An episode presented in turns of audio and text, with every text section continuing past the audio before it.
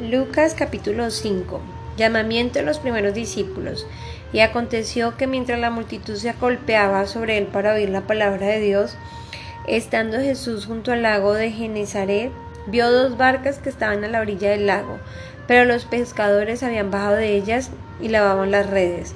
Subiendo una de las barcas, que era de Simón, pidió que se separara de tierra un poco, y sentándose enseñaba a las multitudes desde la barca.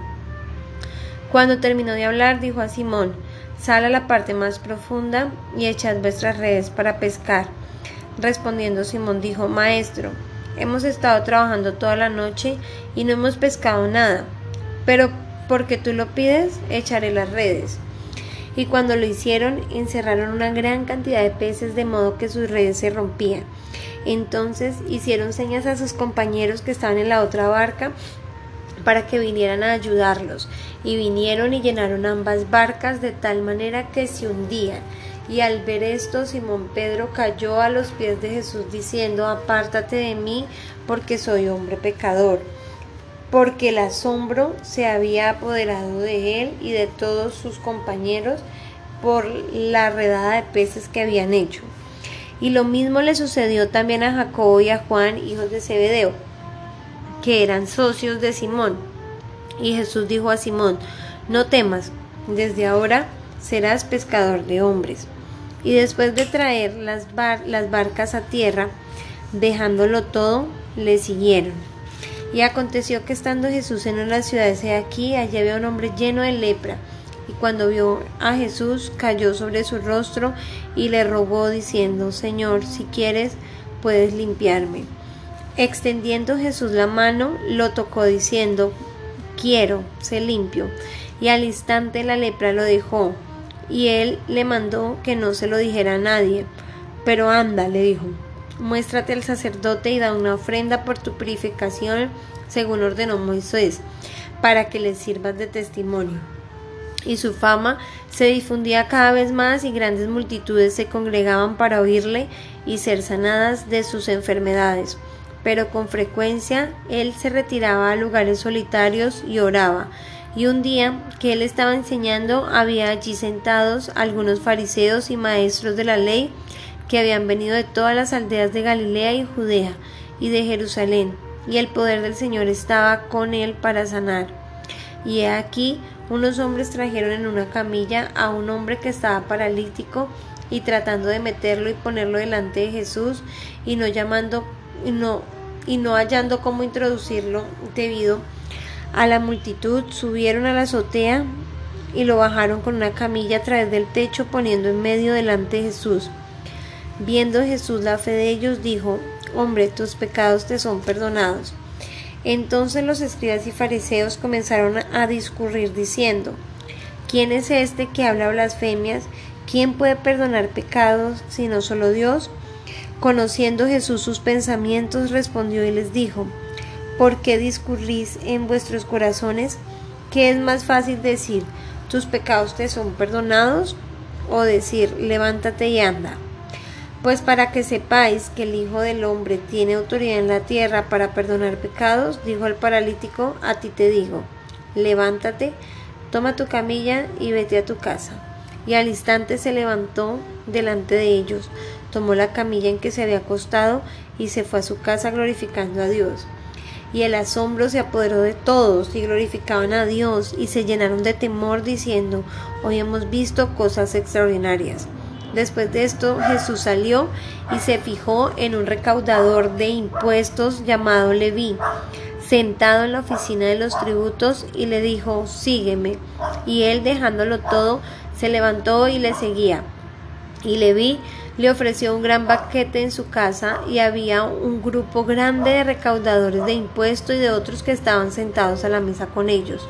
Los fariseos y los escribas se quejaban a los discípulos de Jesús diciendo ¿Por qué coméis y bebéis con recaudadores de impuestos y con los pecadores? Respondiendo Jesús les dijo Los sanos no tienen necesidad de médicos, sino los que están enfermos. No he venido a llamar a justos, sino a pecadores al arrepentimiento.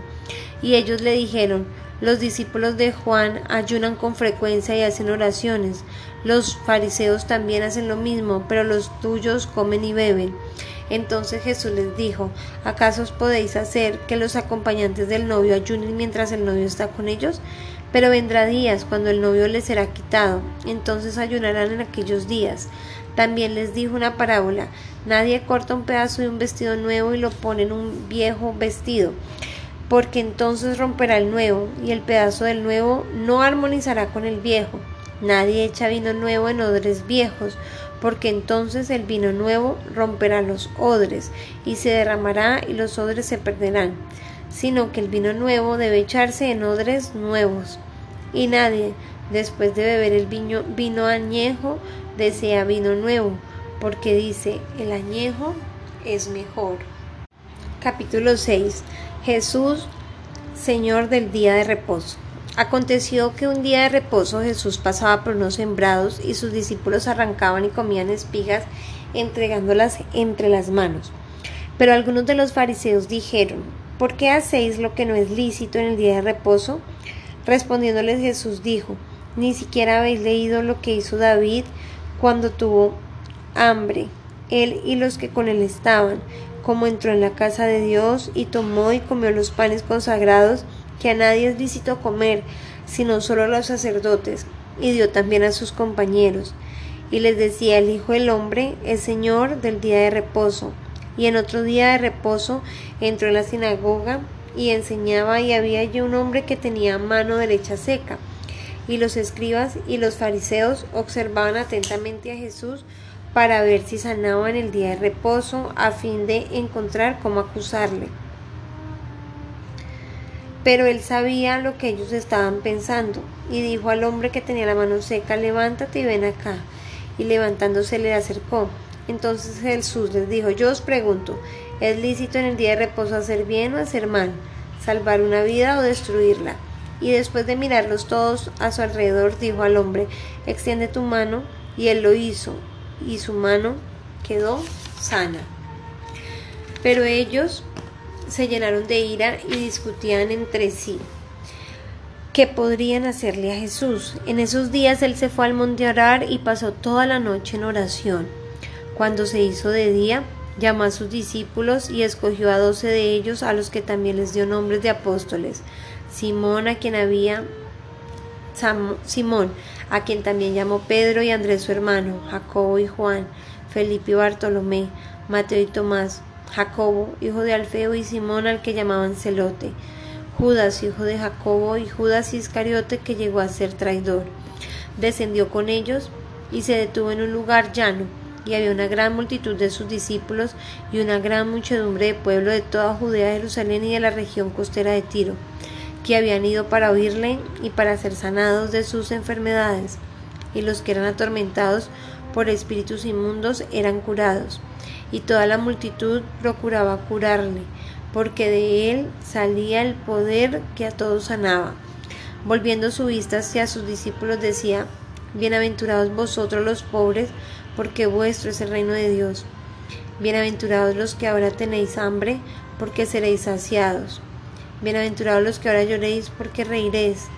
Bienaventurados sois cuando los hombres os aborrecen, cuando se apartan de sí, os colman de insultos y desechan vuestro nombre como malo, por causa del Hijo del Hombre. Alegraos en este día y saltad de gozo, porque aquí vuestra recompensa es grande en el cielo, pues sus padres trataban de la misma manera a los profetas, pero ay de vosotros los ricos, porque ya estáis recibiendo todo vuestro consuelo. Ay de vosotros los que ahora estáis saciados, porque tendréis hambre. Ay de vosotros los que ahora reís, porque os lamentaréis y lloráis. Ay de vosotros cuando todos los hombres hablen bien de vosotros, porque de la misma manera tratan sus padres a los falsos profetas.